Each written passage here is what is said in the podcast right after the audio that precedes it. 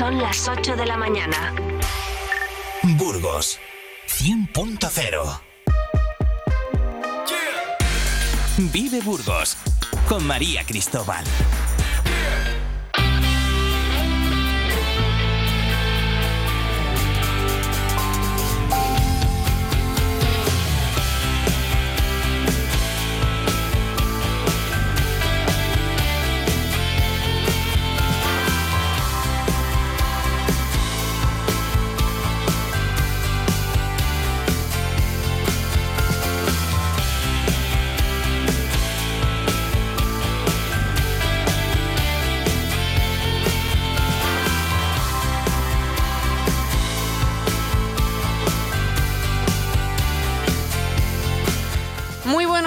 Bienvenidos un día más a este magazine Vive Burgos. 8 y un minuto de la mañana y hasta las 12 del mediodía les acompañamos aquí en este programa, en este magazine diario, para hablar de esas noticias de ámbito burgalés.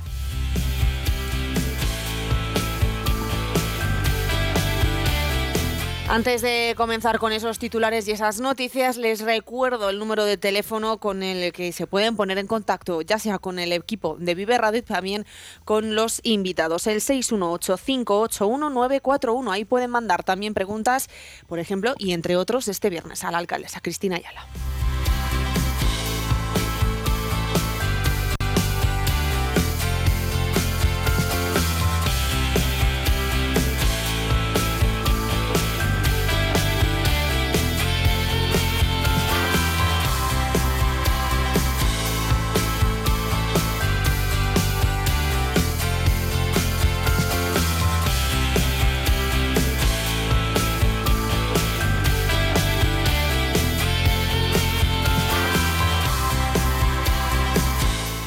Abrimos ahora sí este panorama de noticias porque juicios para dentro de un año y medio tenemos aquí en Burgos. Estas son las citaciones que está dando la audiencia provincial aquí en la provincia burgalesa. Los señalamientos se van ya a verano del año 2025. Una situación que tiene origen en el colapso y el retraso histórico que se veía de lejos. Era un anuncio, ¿no? Desde los letrados insisten en que la lista seguirá engordando si no llega un sexto juez a Burgos o si tampoco se crea una segunda sección. Será de nuevo el Consejo General del Poder Judicial quien deberá decidir el próximo mes de febrero si asigna o no un nuevo juez a la audiencia de Burgos. Y este va a ser precisamente nuestro tema de portada porque hoy vamos a hablar en vive con la decana del Ilustre Colegio de Abogados de Burgos, Mónica Pérez Villegas. Además, también conocemos noticias que debemos saber hasta ahora para comenzar el día bien informados. Y empezamos por la noticia que abre Diario de Burgos, la edición local. Partido Popular y Vox presupuestan 16 millones más sin subir impuestos. Las primeras cuentas del bipartito municipal ascienden a 236 millones, un 7% más que el ejercicio anterior. Vienen marcadas por un gasto corriente que se dispara un 12%. Las inversiones crecen también un 7,4% y se sitúan en los 36,2 millones de euros.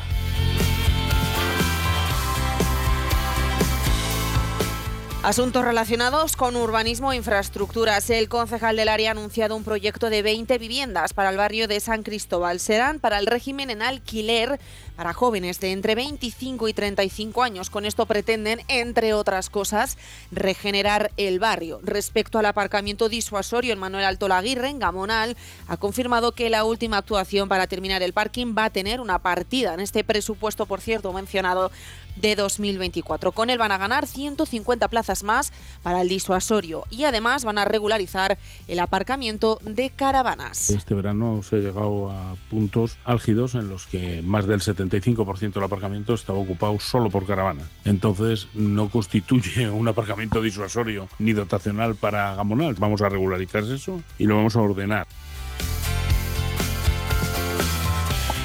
Ya se conoce quién va a ser el nuevo director de la sociedad de Promueve. Se trata de Alejandro Sarmiento Carrión. El Consejo ha tomado la decisión esta mañana de ayer tras reunirse sin votos en contra, pero sí con la abstención del PSOE en Burgos.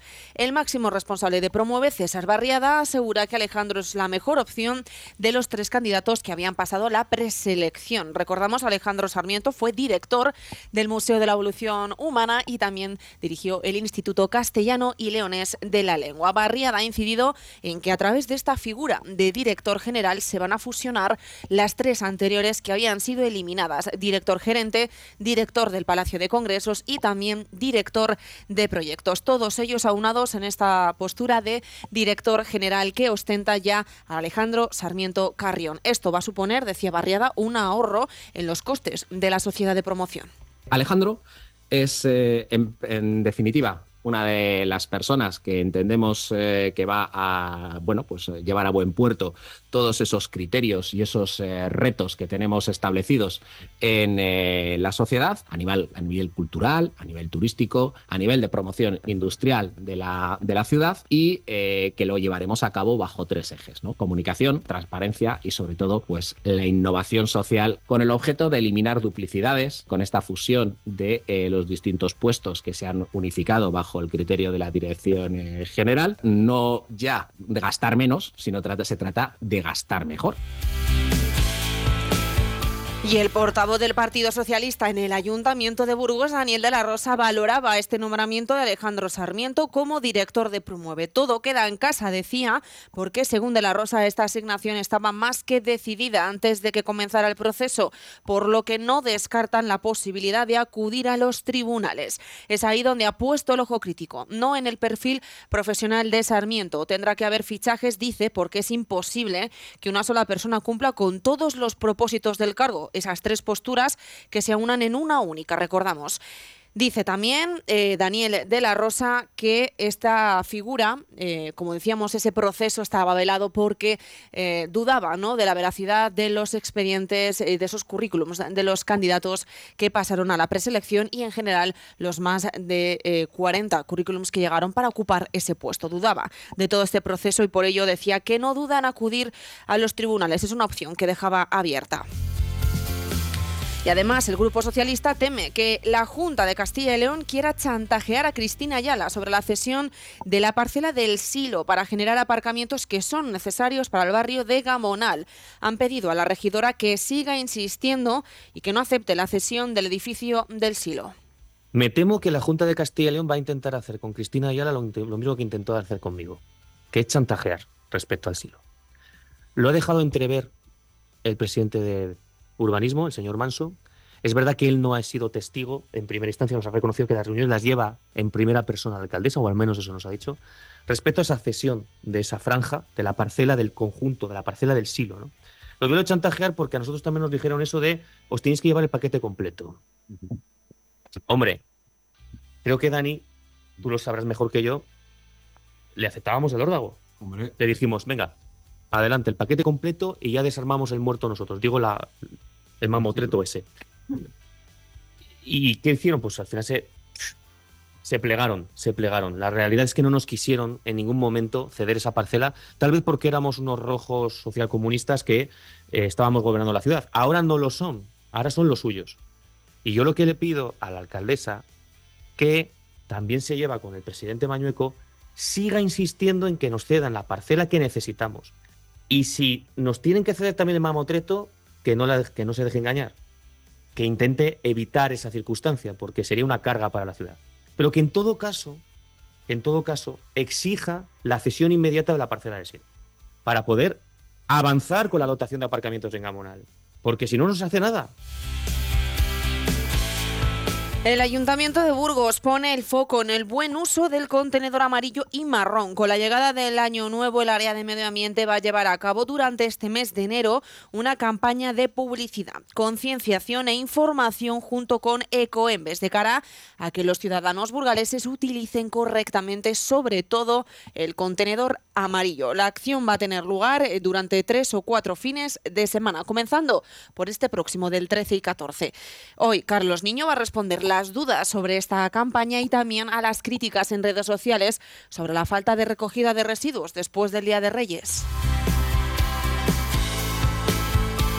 Seguimos hablando de propósitos. El presidente del Partido Popular de Burgos ha considerado prioritario para este año desatascar el convenio sanitario entre la comarca burgalesa de las Merindades y el País Vasco, que paraliza eh, o se paraliza, mejor dicho, tras esa confirmación del gobierno autonómico de coalición eh, de PP y Vox que con esa coalición desde el País Vasco rechazaron formar y conformar ese pacto, ese convenio sanitario. Borja Suárez se ha referido a tres ejes que quiere marcar dentro de su agenda política este año. Reivindicación de infraestructuras históricas, la exigencia al Estado para que mejore la conservación de carreteras nacionales en la provincia o más agentes de Guardia Civil en el territorio. Estas van a ser las líneas en las que trabajará el Partido Popular este 2024. Eh, la primera, por prioridad, es la que afecta a las infraestructuras en Burgos. En Burgos hay un déficit de inversión superior a los mil millones de euros que se tiene que ir corrigiendo, donde se tienen que acelerar todas aquellas promesas, todos aquellos proyectos, todas aquellas infraestructuras que son vitales para el futuro de la provincia de Burgos y que al día de hoy eh, están varadas, están paradas, están dentro de una nebulosa y no tienen una confirmación en los presupuestos generales del Estado. De hecho, los últimos presupuestos generales del Estado para Burgos en su capítulo de inversiones fue el más bajo de la secuencia histórica eh, de todos los que ha habido en, en la provincia de Burgos. Pero ya a nivel provincial, ¿qué retos se marca la Diputación? La portavoz Inmaculada Sierra nos los va a contar hoy también en Vive Burgos.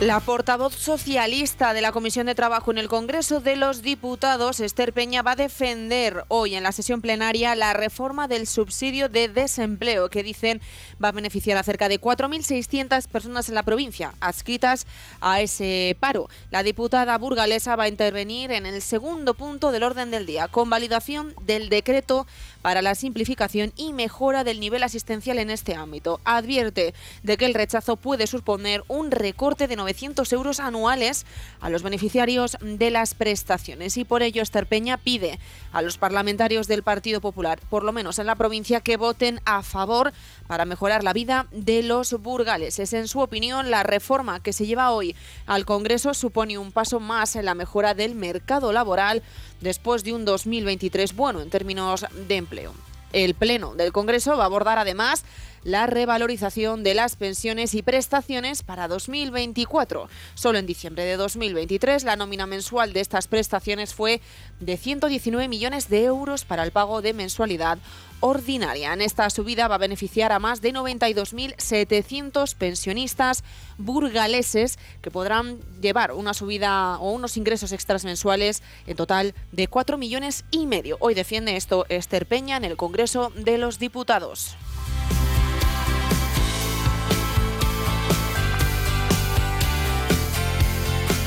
El consejero de Medio Ambiente, Vivienda y Ordenación del Territorio, Juan Carlos Suárez Quiñones, presentaba en Ontanas una rehabilitación de viviendas para la legislatura actual. 294 en Castilla y León. Y hablamos en términos burgaleses porque en la provincia se van a ejecutar 32 acciones, actuaciones, con una inversión de casi 3 millones, 2,8 concretamente. Esto se va a unir a 46 actuaciones que ya se han realizado con una inversión de otros 2,2 millones de euros. En total, se rehabilitan viviendas en Burgos, hablamos de 78 y 5 millones de euros de inversión. Lo hacía en Ontanas esta presentación, en Ontanas, en Burgos, y también hablaba y expresaba su confianza en que el Gobierno de España y en concreto la vicepresidenta primera y ministra para Transición Ecológica, Teresa Rivera, entre en sensatez y devuelva las competencias en la gestión del lobo a las comunidades autónomas al norte del río Duero. El problema es que en España el estatus del lobo, lo que se había, es endurecido, ha subrayado Suárez Quiñones, y por tanto el gobierno de España caminaba en sentido contrario a la voluntad europea. Ha afirmado que lo que ahora le corresponde es dar la talla y no colocarse al margen de lo que Europa ha entendido que es correcto en la protección de la especie y que con la simple protección es suficiente la siguiente pieza la tiene que mover, mover el gobierno de España. El gobierno de España ha quedado en evidencia, ¿no? Nosotros hemos luchado en Europa para poner de manifiesto que la situación que se había creado en España con la catalogación del lobo en el ESPER en el año 2021 a través de una orden ministerial adoptada eh, sin consenso con las comunidades autónomas, con la voluntad contraria de todas las comunidades autónomas que tenemos lobo eh, y sin ningún tipo de informe técnico que lo avalase, incluso utilizando datos eh, que eran contrarios a la realidad, porque el gobierno de España dijo en Europa que el lobo estaba en regresión en España, cuando es lo contrario, está en expansión. Nosotros, bueno, luchamos con la verdad, con los datos, con los informes. Nos hemos reunido eh, yo concretamente con otros consejeros de las comunidades autónomas en Bruselas, con el comisario Sinquevicius, que es el que anunció la, la, medida. Hemos estado reunidos con distintos grupos parlamentarios del Parlamento Europeo, con distintas entidades, asociaciones que representan los intereses ganaderos y cooperativos en Europa. Y finalmente todo ese trabajo pues ha eh, surgido esta decisión de la, de la Comisión Europea de eh, poner en marcha el procedimiento para flexibilizar el estatus del lobo. El problema es que en España eh, el estatus de lobo lo que se había es endurecido.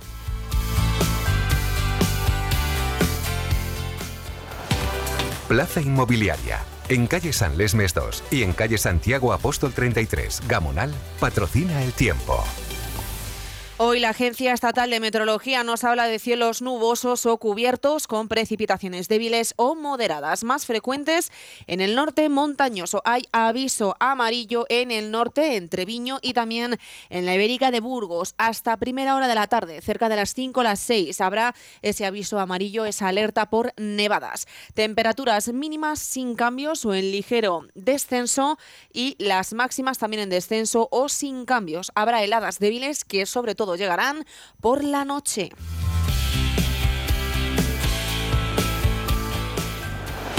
Automotor Dursa, en carretera Madrid-Irún, kilómetro 234 Villagonzalo Pedernales, patrocina la información del tráfico. Recién actualizada la página de la Dirección General de Tráfico, esa información oficial para el servicio de carreteras eh, y de hecho afectadas por esas eh, nieves. Tenemos todavía los puertos de montaña cortados, bueno, nivel rojo, es decir, difícil circulación y es obligatorio el uso de cadenas eh, o neumáticos de invierno y además está prohibido el acceso de camiones, autobuses o articulados. Nivel rojo en los puertos de montaña, en Río de Lunada y en Río Trueba. Y además también continuamos con esa incidencia en la A1 a la altura de Puebla de Arganzón, sentido decreciente, es decir, la 1 sentido Madrid en ese kilómetro 334. Arce cerrado, el carril derecho también, así que muchísima precaución en este punto kilométrico.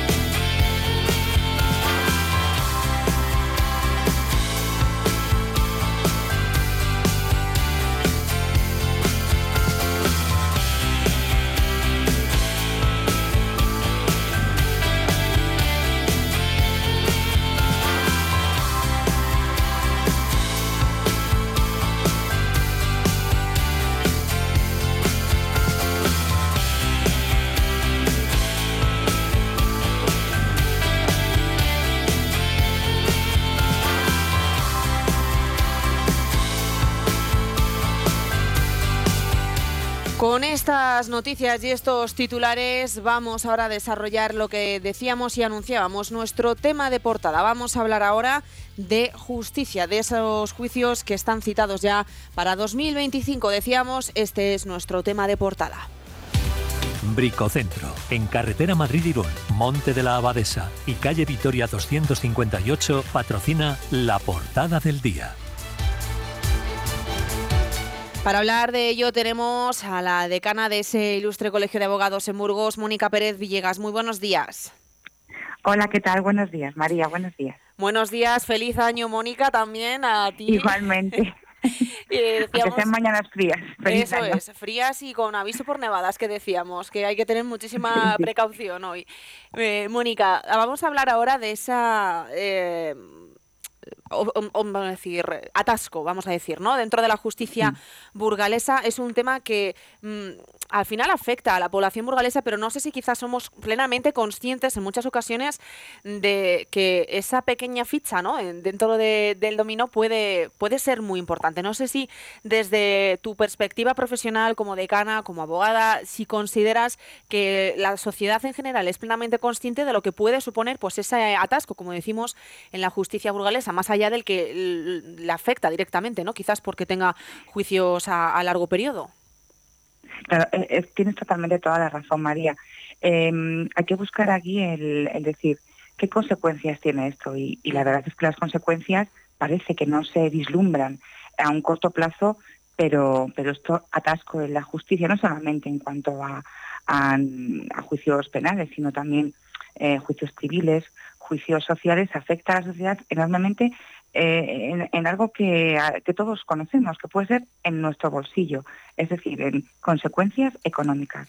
Si un juicio se suspende, una reclamación de cantidad, eh, no se genera ese dinero, ese dinero no fluye a la sociedad y realmente eh, eso es un problema. Por eso, eh, es noticias que han salido ayer ¿no? en, la, en la prensa o como la que salió en su día en, eh, también en, el- en- en la prensa local, en el diario de Burgos, eh, como las suspensiones de juicios, pues sí que tienen realmente un impacto y es un impacto económico, social y de, mm, eh, ¿cómo decir?, de prestigio para la justicia, que es un poder esencial eh, del Estado. Cuando hablamos de, de este problema, de ese atasco que, que denominamos, ¿no? utilizamos ese término en justicia, eh, se habla de que Burgos, en este caso, para, entre otras maneras, quizás eh, solucionar, aligerar la carga que tienen ahora los letrados y, y todo lo que son los implicados en justicia, se necesitaría un tercer juzgado de lo social, ¿no? Quizás esa sería... No, no, ya hay, ya hay, María, Ya hay. hay, ya hay. Eh, es que fíjate, hay, eh, se pide, se, se luchó durante mucho tiempo por ese tercer juzgado de lo social. Ahora hay un refuerzo, que parece que es un cuarto, y haría falta un quinto. Te digo, es que es, es así. ¿Por qué? Porque en el ámbito social Burgos es una ciudad muy industrial, gracias a Dios, ¿no? Tenemos mucha industria y, eh, y la industria también implica pues eh, aumento de la litigiosidad, ¿no? Al tener esa esa eh, es- esa red industrial de trabajadores, convenios, entonces eh, sí eh, sigue. eh, fíjate, en social hay señalamientos de hasta dentro también de un año. No solamente pasa esto en, en asuntos penales. De hecho, te iba a preguntar también por ese aspecto penal en, en Burgos, ¿no? Si lo social decimos que se necesita un nuevo juzgado de lo social, en lo penal, ¿cómo está la situación, no? Pues en lo penal está eh, también pues co- colapsada. Eh, fíjate, en la audiencia ayer el titular era muy significativo. Señala juicios para el verano de 2025. Eso no había pasado nunca. Eh, ¿Qué se está demandando? ¿Qué se está reclamando? Pues un sexto magistrado. ¿Para qué? Pues para que se pueda formar otra sección más. ¿Qué sucede? Pues venimos de una situación de una pandemia. Venimos de que hemos soportado mm, dos huelgas, la de los LAGs, los antiguos secretarios judiciales, y la del personal de justicia. Todo eso ha ahondado en, en ese atasco de la justicia, en ese colapso. Pero es que además también eh, juegan otros factores, es decir, la causa no es única, como por ejemplo el aumento de la penalidad mm, en determinados delitos, es decir, delitos sobre todo de índole eh, sexual, abusos, acosos, agresiones, que antes a lo mejor conocía el juzgado de lo penal, pues ahora pasan a la audiencia. Entonces esos eh, magistrados, que son tres, eh, tienen que estar celebrando estos juicios. La audiencia además tiene otras competencias sumamente importantes.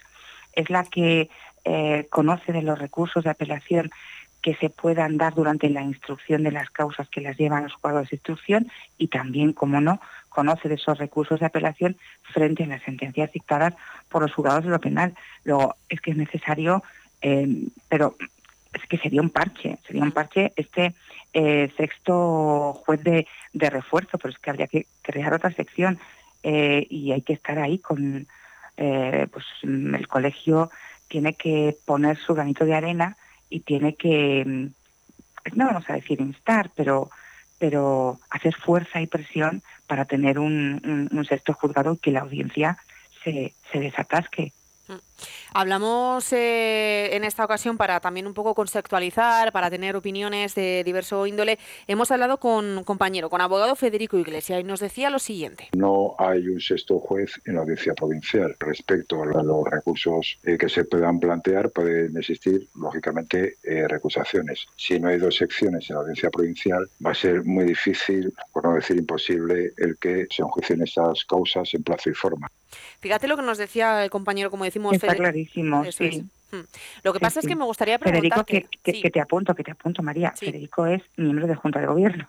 Ah, mira. pues mira, no lo sabíamos. Hablamos con él. Sido Sí, totalmente sí, sí. fortuito. Además, sí, no, no, Federico habla con conocimiento de causa porque es un gran penalista y, y- y se mueve por la audiencia. Y está clarísimo lo que ha dicho. Claro que hace falta un sexto juez de refuerzo. Y precisamente por eso, mira, mm, puede haber recusaciones, entonces es que, es que se quedan sin celebrar. ¿Y qué sucede? Pues que eh, la audiencia tramita asuntos muy, muy, muy importantes. Porque me gustaría preguntarte, estamos hablando de que hace falta, en este caso habéis hablado de un sexto juez, una segunda sección, estamos hablando de otro juzgado de lo social, pero hablamos de que no sé si hay, entiendo que quizás no habría suficiente, habría que reforzar eso, capital humano. Efectivamente, capital humano, medios humanos.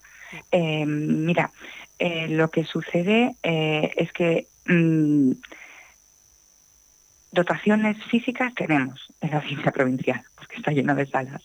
Hacen falta eso, dotación de, mm, de personal, personal, más jueces, más personal también, funcionariado. Eh, la, la eterna, la eterna reclamación que se hace desde, desde los ámbitos de, de la justicia, que creemos que es una de las grandes olvidadas, porque la justicia no interesa a todo el mundo, María. Obviamente a ti solamente te va a interesar eh, cómo está la situación judicial cuando tienes algún problema, algún encontronazo y la inmensa mayoría de la población pues no los tenemos.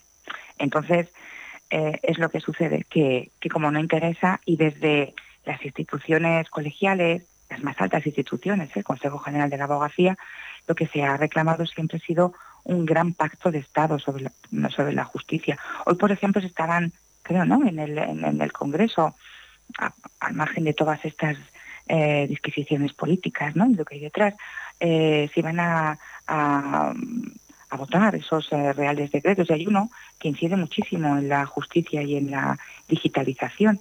Y veremos a ver, veremos a ver qué pasa.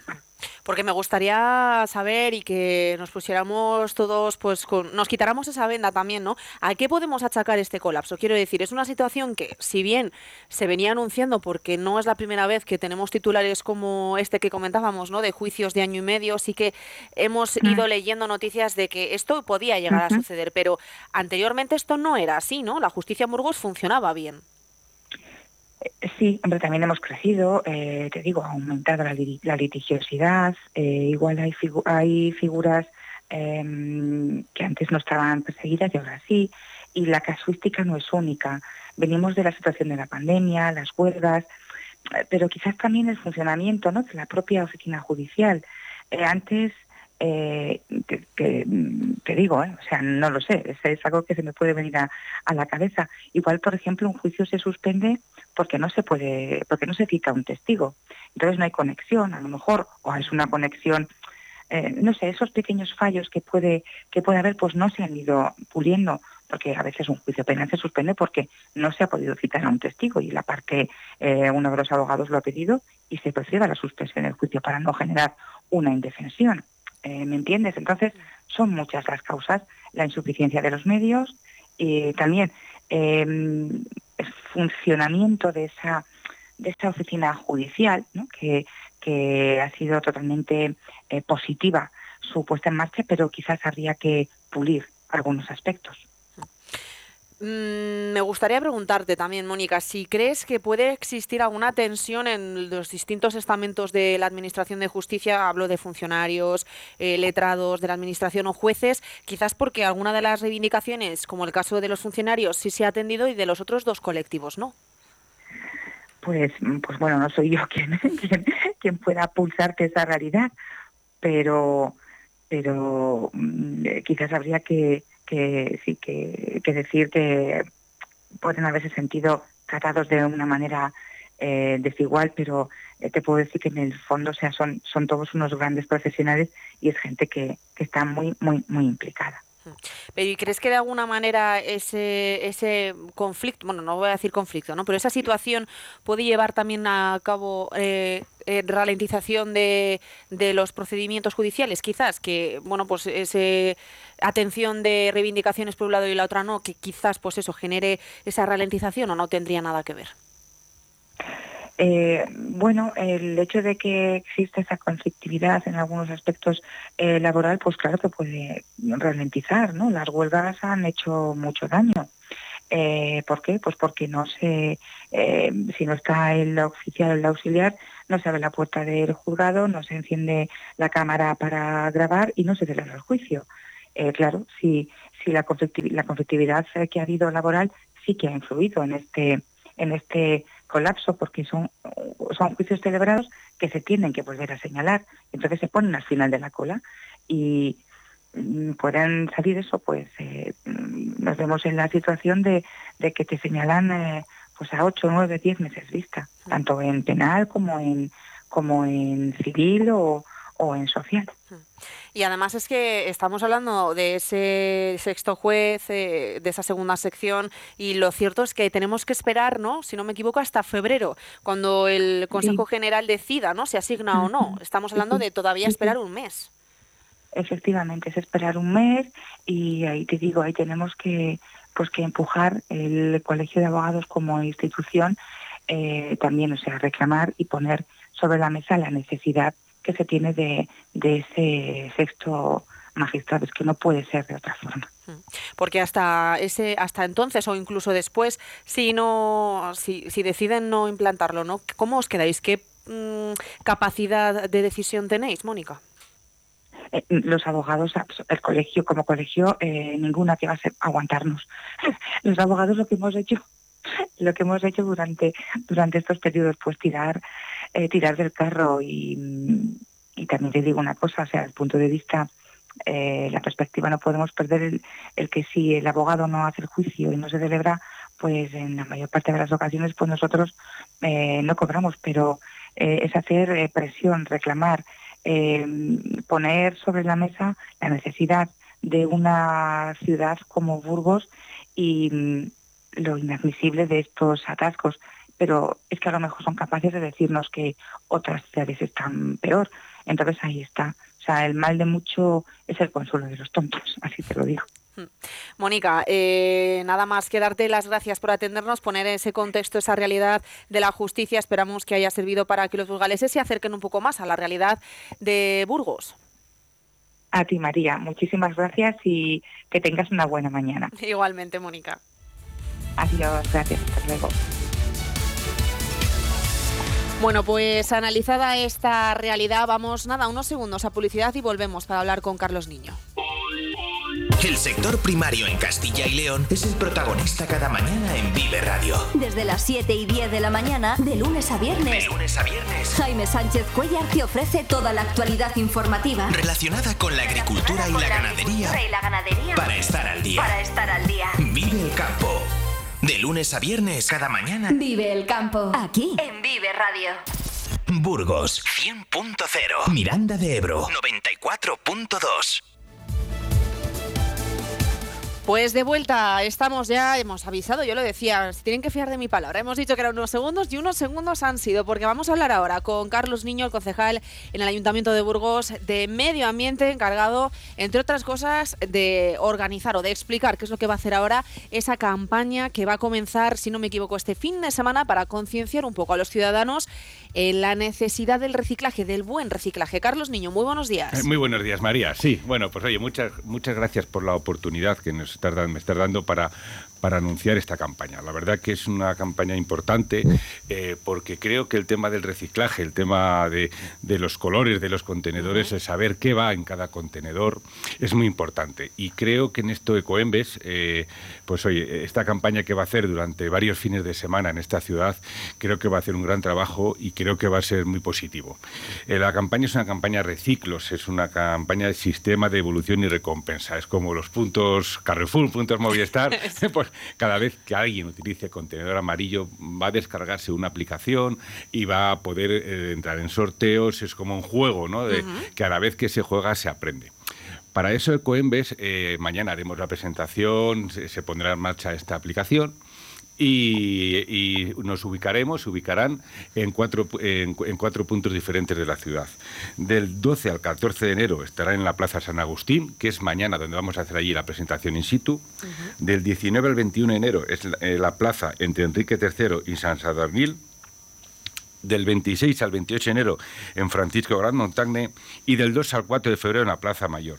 Es un stand de unos 15 metros cuadrados donde habrá un, un móvil gigante, un- un- un- una- unas mesas para donde se explicará cómo funciona, se explicará todas las dudas sobre lo que, es, lo que se mete en este contenedor amarillo y yo creo que es una cosa positiva. Muchas veces sabemos que hay varios colores de contenedores y es difícil a veces saber y acertar qué va en cada. Y es muy importante, de verdad, que el, el fraccionamiento de los residuos se haga de forma adecuada.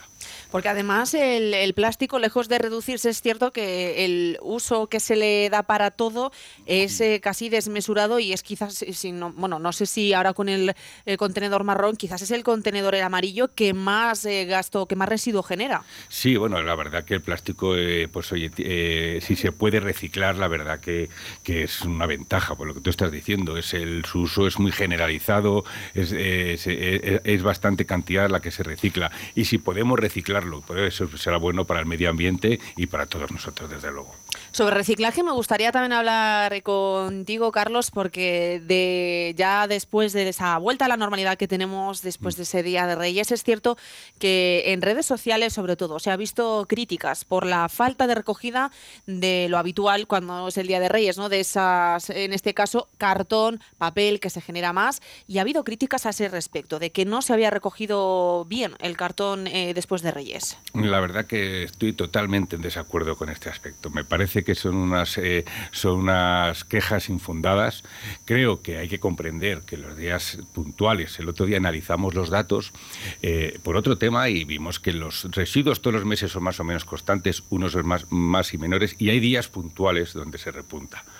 25 de diciembre, 24 de diciembre, 31 de enero, 5 y 6. Los Reyes Magos vienen con regalos y vienen con cartón.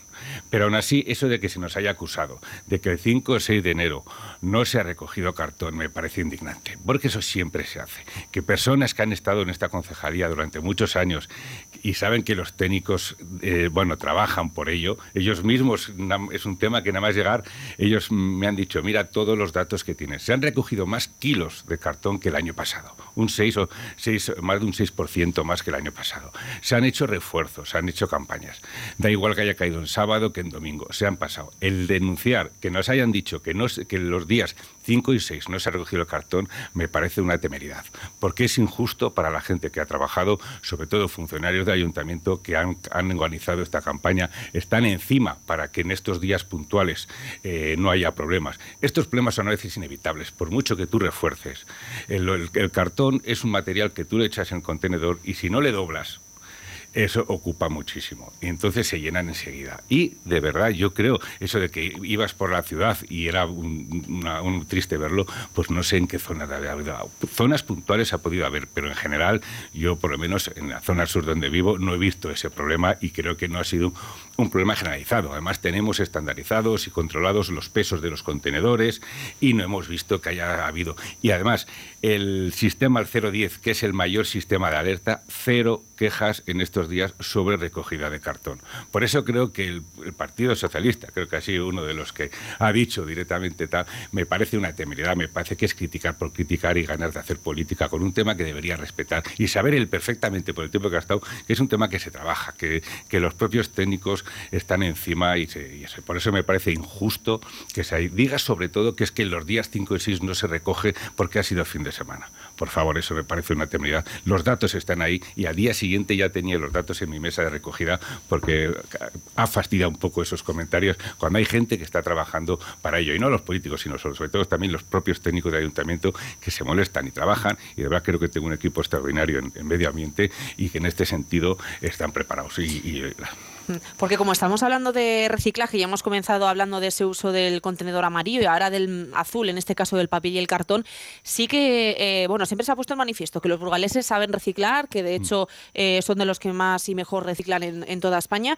pero bueno, me gustaría saber si de cara a ese nuevo contenedor se ha visto revertida de alguna manera esa tendencia con los datos que se puedan tener o si por el contrario seguimos manteniendo ese ranking, ese liderato en saber cómo se recicla y en, en ser conscientes de, bueno, de cómo yo creo que Burgos, eh, yo estoy contento con las tasas de reciclaje y el conocimiento que tiene la gente de, reciclarlo y esa, esa voluntad.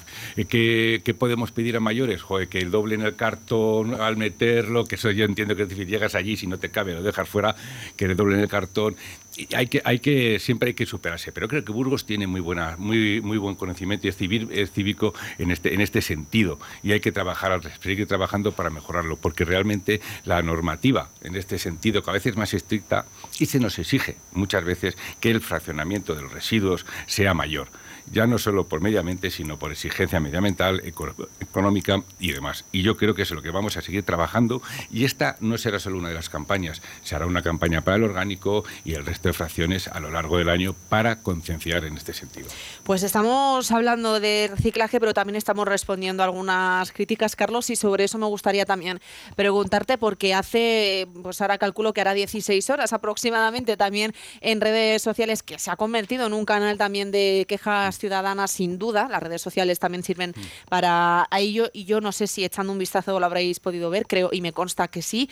Quejas sobre la eliminación de esa señal morada que estaba en el centro de la capital burgalesa. Recordamos la historia que tenía esta mm. señal. Se colocó primero junto al arco de Santa María, se consideró que era no, era una ubicación idónea y se trasladó junto a la Castañera. Era una señal, quizás pues simbólica, de que Burgos que estaba por la violencia cero, por la violencia machista de género cero, y en este caso se ha denunciado también en redes sociales la eliminación junto a la castañera. ¿Dónde está la señal? ¿Se ha eliminado de manera definitiva? Eh, no sé qué nos puedes contar. Vamos a ver, esto es un poco también, hay que, hay que saber un poco las cosas. ¿no? Es esto de que siempre tachar a la derecha, de que vamos en contra de la violencia de género, qué tal. Vamos, esto es una campaña. Esto se instaló el 25 de enero del 2023, en base a un plan nacional contra la violencia de género que del Ministerio de Igualdad. Esa campaña tenía una duración de cuatro meses teoría el 25 de enero hasta el 25 de abril. Se siguió en abril, no se quitó esa señal, nosotros llegamos al equipo de gobierno y decidimos seguir con ello, no hay ningún problema. Vamos a dejarlo hasta después de Navidades, que está bien. Entonces, pero es una, como toda campaña tiene su, tiene su tiempo, una campaña que dure toda la eternidad no, no, tiene sentido, lo que te importa es el impacto. Hemos pensado que ya un, de cuatro meses lo hemos dejado un año, porque lo, vamos lo hemos dejado hasta ahora, se retira esa campaña y ahora se empezará otra, porque hay otro plan del Ministerio de Igualdad en base para hacer campañas de este tipo que nos vamos a coger, igual que vamos a hacer campañas de seguridad vial, seguiremos haciendo campañas con, con el tema de la mujer sin ningún problema. Pero es que una campaña es eso, es un, una campaña publicitaria que dura un tiempo. Esto, como ya te eh, déjame que lo repita, eran cuatro meses del 25 de enero al 25 del 4. Eh, se siguió, no se quitó y se decidió dejarlo porque me parece un buen mensaje. El equipo de gobierno está en, contra de la violencia de género y de cualquier tipo de violencia, está claro, vamos, de alguna que otra.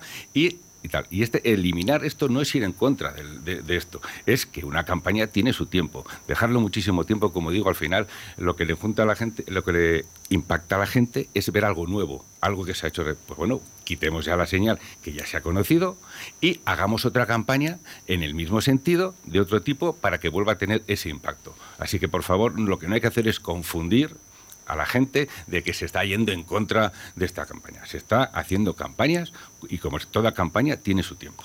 O sea, que entendemos que esa señal eh, se ha eliminado, bueno, ya lo has mm. explicado más que suficiente, pero ese, no sé si esa nueva campaña que se va a organizar, si se sabe más o menos de, o donde os vais a escribir eso, esa nueva campaña del gobierno, si se sabe de qué manera será, si será otra señal, si será, no sé si se conoce algo de eso. Lo que es el contenido, no sé que hay otro pacto de Estado contra la violencia de género, que nos acogeremos a él, para él son ayudas y nos acogeremos y además estamos a favor de ello, y no sé el contenido todavía, ni sabemos, creo que todavía no se queda claro cómo va a ser, pero lo que está claro es que sí se va a hacer.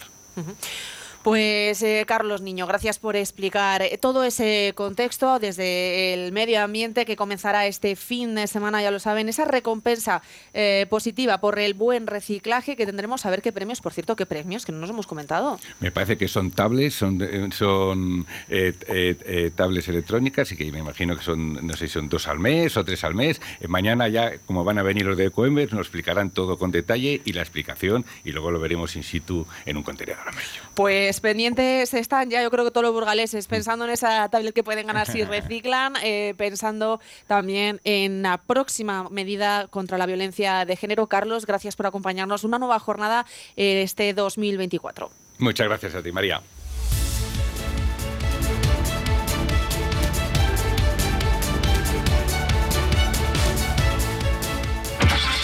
Arranca la cuesta de enero y en Dursan arrancamos las rebajas. Más de 500 coches de ocasión con descuentos de hasta 6.000 euros y transporte gratis. Visítanos en Dursan, carretera Madrid-Irún, kilómetro 234, en Burgos y en automotordursan.com. No es nuevo, es Dursan. ¿Que si llevamos gastos hipotecarios? Ganamos muchos procedimientos todos los meses, pero el tiempo se agota. Confía en nosotros. Y si tú ganas, nosotros cobramos. Eduardo Pastor Abogados. Contacta con nosotros en 947 72 26 96 o en empastorabogado.es. Recupera lo que es tuyo. Todos los miércoles en Vive Burgos, Germán Blanco, economista de consultoría Doña Berenguela, tratará y estudiará todo lo referente al asesoramiento de empresa en materia fiscal, laboral, contable y mercantil. Escúchanos en el 100.0 de tu FM y en viveradio.es. Vive Burgos con María Cristóbal.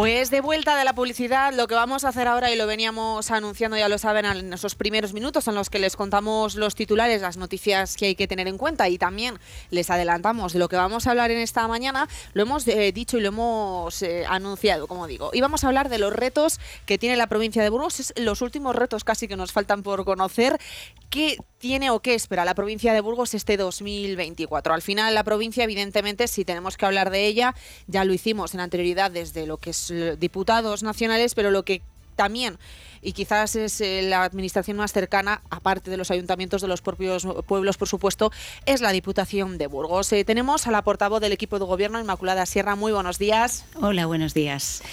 Venimos a hablar de ese propósito de 2024 dentro de la provincia, pero antes me gustaría preguntarse sobre ese balance de 2023. Uno cuando hace al final un propósito siempre mira para atrás, piensa en lo que se deja para atrás, eh, lo que no ha terminado de, quizás formalizarse o de una espinilla que le queda, una espinita que le queda clavada. Entonces me gustaría además 2023 que ha sido año de elecciones, año especial, pues un balance que pudiéramos hacer de 2023 en Diputación de Burgos.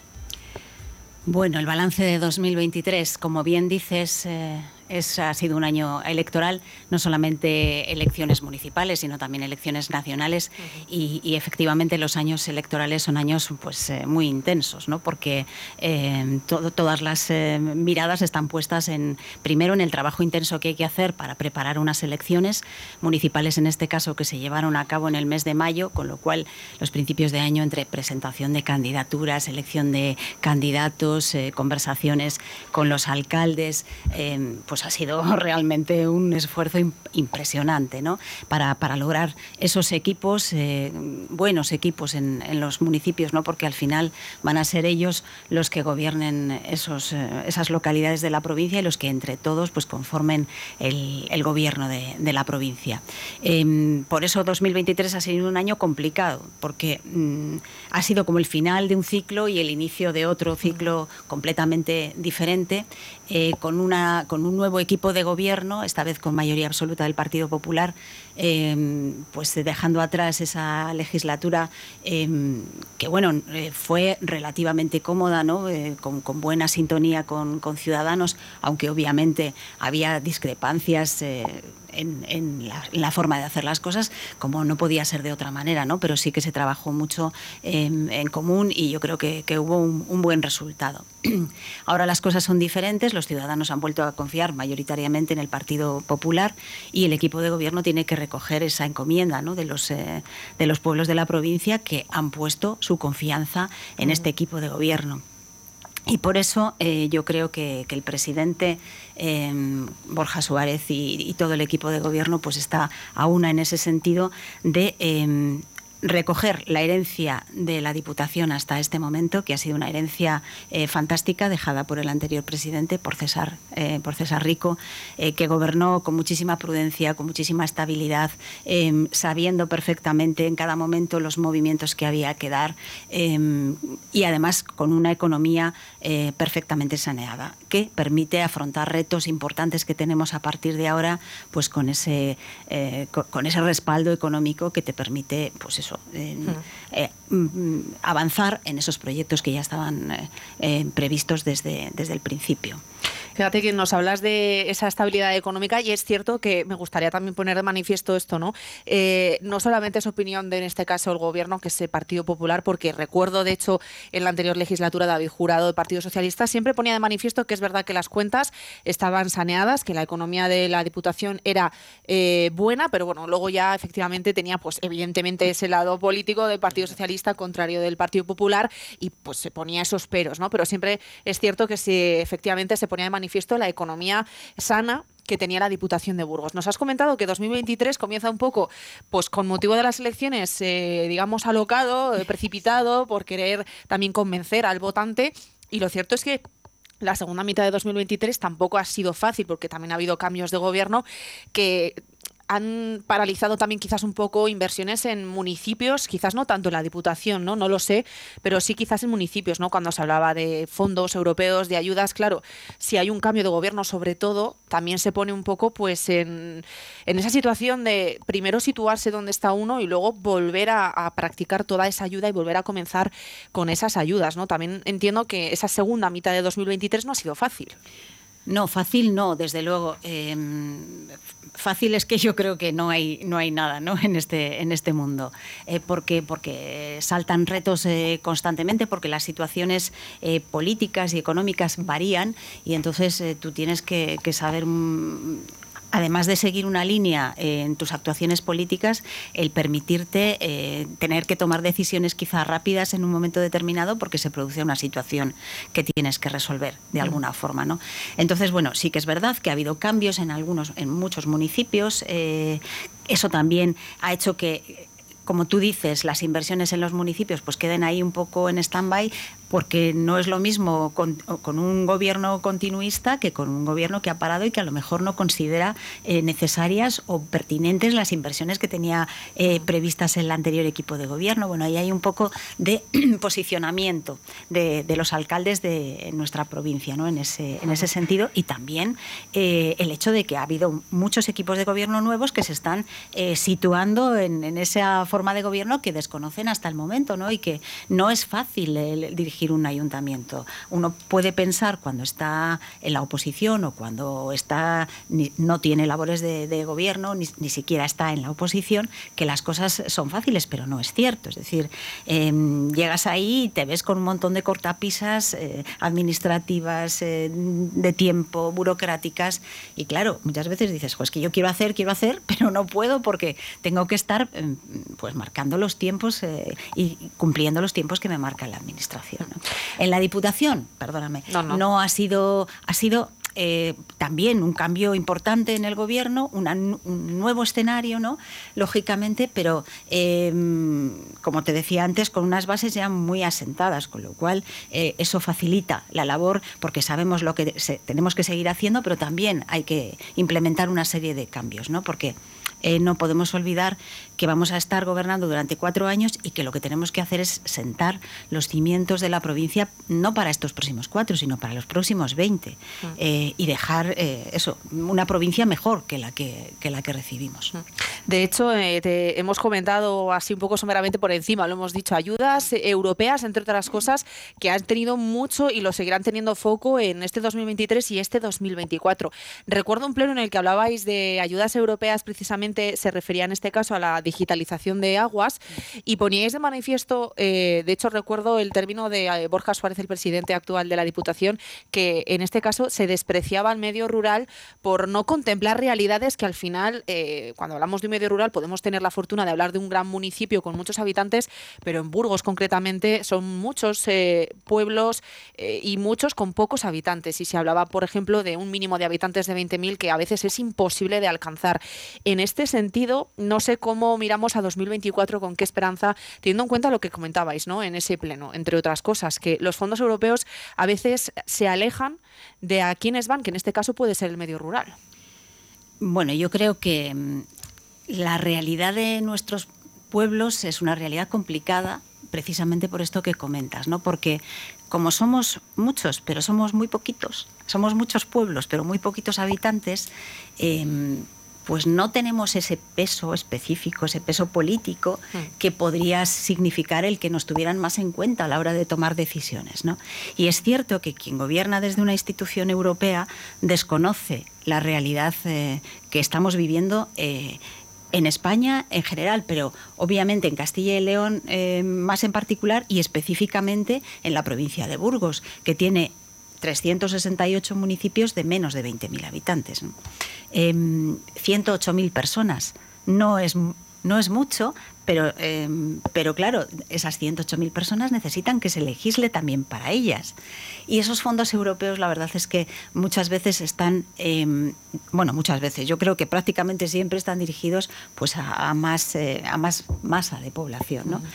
También con la idea de, beneficiar a la mayor, al mayor número de personas, pero lógicamente olvidándose eh, muchas veces de esta realidad eh, de nuestros pequeños pueblos. Por eso, eh, cuando nos, nos proponían el Partido Socialista, por ejemplo, el hecho de, acudir a algunos fondos europeos para la digitalización del agua, lo que nosotros le decíamos es que no, no fuéramos, no, no vamos a no ir a esos, eh, a esos eh, fondos. europeos, ¿no? sino que lo tendríamos que establecer de una forma determinada. Y eso es lo que hemos hecho, ni más ni menos. Además de que los plazos son súper cortos, eran muy cortos para esa convocatoria del segundo PERTE del ciclo del agua, del agua. Em, pues nosotros teníamos que hacer, eh, saber exactamente qué hacer, porque pedir subvenciones por pedir subvenciones tampoco es una, una cuestión que a nosotros nos guste. Es decir, tenemos que tener muy claros nuestros objetivos.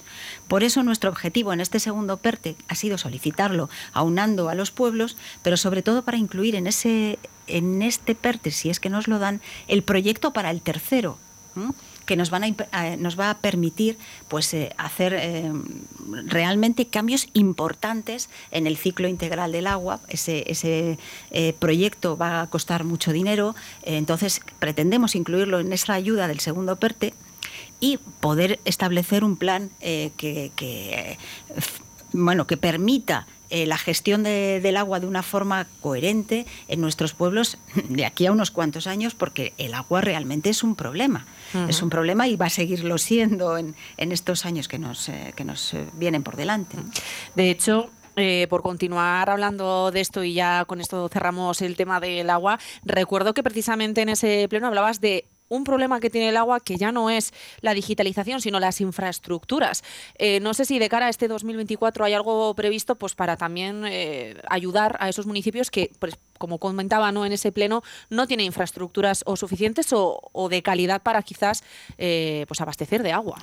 Claro, por eso precisamente el equipo de gobierno, la Diputación, ha establecido una línea de ayuda para nuestros municipios, para nuestros ayuntamientos, de un millón y medio de euros este año y que va a continuar durante toda la legislatura, precisamente para ese ciclo integral del agua y para que estos municipios puedan pedir ayudas para solucionar esos problemas tremendos que tenemos en la red de abastecimiento. Todavía hay muchos pueblos que tienen em, tuberías de fibrocemento, eh, que, tienen unas fugas eh, incontrolables, que no saben dónde están, tienen problemas en la captación del agua, tienen problemas en el suministro y para eso precisamente hemos escuchado a nuestros alcaldes, eh, les hemos preguntado, nos están em, llegando pues esas sus peticiones diciendo este es nuestro problema real en, los municipios y por eso queremos dedicar ese dinero también a que se solucionen, porque em, de nada nos sirve digitalizar el contador si realmente tenemos unas pérdidas de agua importantes en todo, en, todo el suministro. Y también para eso queremos, eh, queremos emplear este, estas subvenciones para el ciclo integral del agua. Pues decíamos eh, que uno de los propósitos de Partido Popular en 2024 era reivindicar, entre otras cosas, infraestructuras y otra, la llegada de más guardias civiles a la provincia de Burgos. Pues que es cierto que ha habido algún problema, además, de hecho, se han eh, clausurado cuarteles porque no había efectivos, como no están cerrados, pero no hay nadie que... ha habido problemas en Villadiego, por ejemplo, porque se cerró el cuartel. de cara a esa seguridad también vital en los pueblos, este 2024 hay alguna propuesta que se tenga planteada? Bueno, vamos a ver, nosotros habíamos, eh, habíamos pensado en hacer una, proposición eh, en, el pleno de la, de la institución, pues precisamente exigiendo la, existencia de más guardias civiles, porque realmente hay muchos problemas en los, en los cuarteles, eh, algunos están pues bajo mínimos, tienen muy pocos efectivos y, y la verdad es que es un problema que nos preocupa muchísimo dentro de la provincia por todo lo que afecta a nuestros municipios. O sea, la Guardia Civil para nosotros es un, efectivo que, es vital en, en, los municipios para la seguridad, para la ayuda a los vecinos eh, y, por lo que, todo lo que implica la presencia de la Guardia Civil en nuestro territorio. Pero lo dejamos sobre la mesa porque... Eh, en, el estado de. En, la escuela de alcaldes que tuvimos, en el encuentro con los alcaldes, em, bueno, pues la Guardia Civil hizo una, serie de manifestaciones, su delegación de gobierno hizo una serie de manifestaciones diciendo que se estaba acatando el problema, que se iba a resolver, que iban a sacar más plazas eh, y que, bueno, pues que dando una serie de explicaciones que en principio bueno, consideramos eh, que había que darles tiempo pues, para que realmente fueran efectivas. ¿no? Eh, eso no quiere decir que no tengamos esa reivindicación sobre la mesa. Em, que estemos muy pendientes de lo que está pasando en nuestro territorio con la Guardia Civil. Em, sabemos que se han hecho movimientos, pero la verdad es que eh, la situación sigue siendo muy complicada. Em, realmente mm, vemos que los, eh, que los cuarteles no están volviendo a la normalidad, por decirlo de alguna forma, ¿no? que sigue habiendo una falta de efectivos importante. Y aunque es cierto que, em, no sé si en Villasana de Mena, en algunos otros cuarteles, pues está haciendo algo de trabajo y bueno, pues puede haber una inyección de, efectivos, la verdad es que yo creo que la situación sigue siendo muy precaria y realmente hay que solucionarla por todo lo que implica para, nuestras, para nuestros pueblos. ¿no? Em, se ha lanzado sobre, sobre la mesa, había unas declaraciones em, del diputado de Nuevas Tecnologías eh, en la prensa, bueno, declaraciones, quiero decir, se está estudiando también a petición de los alcaldes que nos están diciendo qué hacemos en nuestros municipios, ¿no? Eh, alguna posibilidad de seguridad eh, privada, con cámaras, etc. Em, y se ha criticado por parte del Partido Socialista diciendo que hemos empezado la casa por la ventana y que estamos anunciando que vamos a poner cámaras en los pueblos. Bueno, mm, no sé exactamente cuál es el problema. Nosotros no hemos anunciado que vamos a poner cámaras en los pueblos. Estamos diciendo que estamos estudiando posibilidades y, por supuesto, que hemos dirigido preguntas a subdelegación del Gobierno y a quien, y a quien corresponde para que nos indique qué soluciones se pueden dar, ¿no? O qué posibilidades hay para eh, ver qué se puede hacer porque nuestros alcaldes nos están demandando soluciones y, tenemos que buscarlas. Entonces, eh, lo ideal sería, obviamente, que los cuarteles funcionasen al 100% y que eh, su delegación del gobierno y el Estado em, pues hagan lo que tienen que hacer, que es eh, asegurar a, la gente de, los municipios pues que tienen el número necesario de, efectivos de la Guardia Civil para garantizar su seguridad. Pero vemos esto también en muchísimos otros eh, temas ¿no? Eh, que competen al Gobierno de España, como son eh, la falta de secretarios que tenemos en, nuestros municipios y que es gravísima la situación que tenemos en todos nuestros ayuntamientos, gravísima de verdad. Es decir, el funcionamiento de la administración local depende de la figura del secretario interventor. Y tenemos unos problemas de verdad que son eh, pues, pues, muy acuciantes. Y, y nuestros pueblos están muchas veces, nuestros alcaldes están desasistidos. Y es un problema que corresponde al Gobierno de España y que tiene que acatar de una vez por todas si queremos que se siga manteniendo la estructura que tenemos. De hecho, sobre secretarios, eh, la Junta de Castilla y León hizo una convocatoria de, de hecho para cubrir esas necesidades, porque es cierto que hablamos de que hay quizás pueblos que comparten un secretario que tiene que ir haciendo pues una gira por diferentes municipios y al final pues el que mucho abarca a veces poco aprieta porque a veces es eh, pues eh, que se escapa de, de la capacidad humana, ¿no? Estar tan pendiente de tantas cosas es muy complicado. Hay agrupaciones de municipios, agrupaciones que llevan el mismo secretario que pueden contemplar igual hasta siete municipios diferentes. ¿no? Entonces, eh, los secretarios es verdad que, tienen eh, eso, muchas, eh, mucha población, muchos municipios, pero poquita población, también es cierto pero eh, el nivel burocrático que eso implica para un solo secretario es tremendo, ¿no? A nivel de papeleo, a nivel de presentación de cuentas, a muchos niveles, ¿no? Entonces, eso hay que solucionarlo. La Junta de Castilla y León efectivamente eh, ha hecho una bolsa para que los alcaldes puedan... Eh, puedan acceder a esto. La Diputación también está prestando ese servicio puntual cuando los secretarios no están y los municipios necesitan celebrar un pleno o, o hacer algún papel importante, pero la solución es que haya más plazas, que haya más eh, efectivos, exactamente igual que en el tema de los médicos y exactamente igual que en el tema de la Guardia Civil. Mm. Y es algo de lo que estamos adoleciendo de una falta muy importante. Pues para que la Diputación siga teniendo, entre otras cosas, sentido, también es importante al final, evidentemente, los municipios, pero la población, que ha comentado también 108.000 personas. Comentas que son de esos 368. ¿Qué políticas podemos, y con esto cerramos, llevar a cabo desde la Diputación para quizás revertir esa tendencia de pensar que el medio rural es, eh, va a decir, de baja categoría, que quizás es un concepto social que se tiene que frena esa captación de población en esos municipios que quizás desde el Alfoz no tienen tanto ese problema, pero hablamos de, de Valle de Mena, de las Merindades, de la Bureba, de la Ribera. Quizás tenemos muchos pueblos, muchas comarcas. ¿Qué podemos hacer desde la Diputación este año para atraer esa población, para que quieran venir a la provincia de Burgos?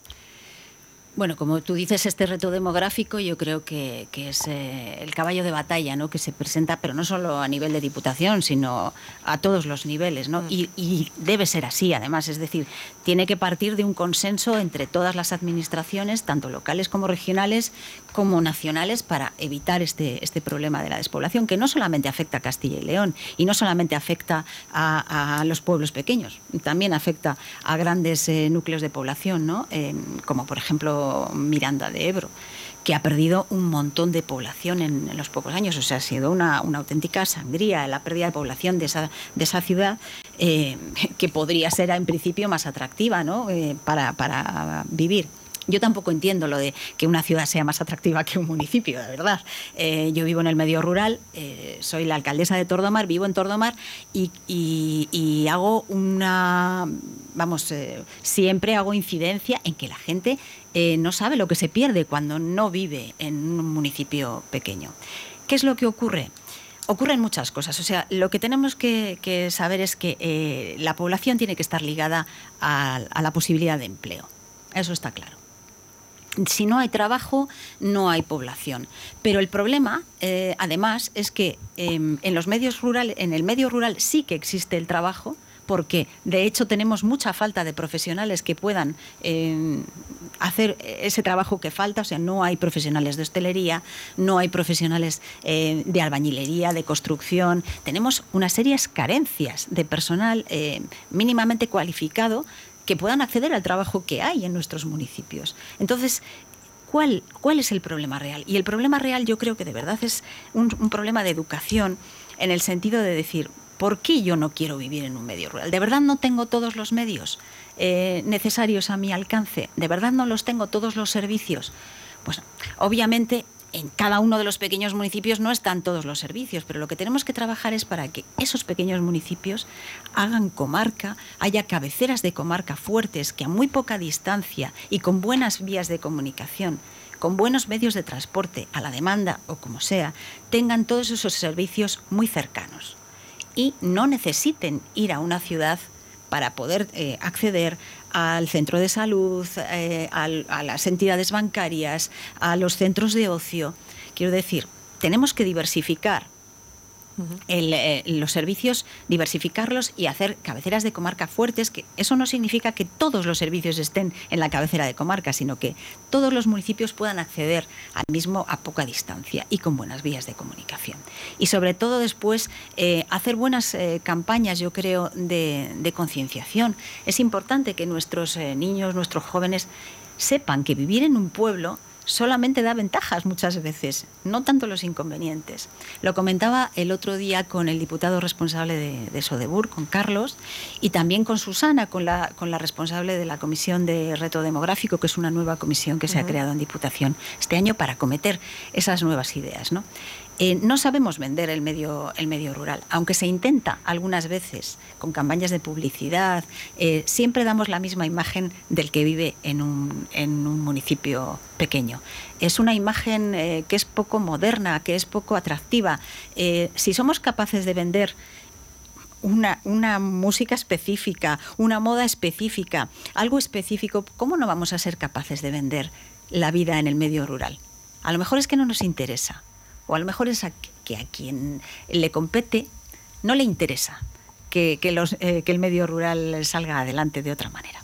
Pues Inmaculada Sierra, portavoz de la Diputación de Burgos, gracias por eh, venir a Vive Burgos esta mañana y por contarnos esa realidad del medio rural y de la Diputación. Gracias, buenos días. Muchísimas gracias a, a vosotros. Gracias. Pues continuamos ahora con Carlos Cuesta a partir, ya saben, de las 15 en ECA Moreno.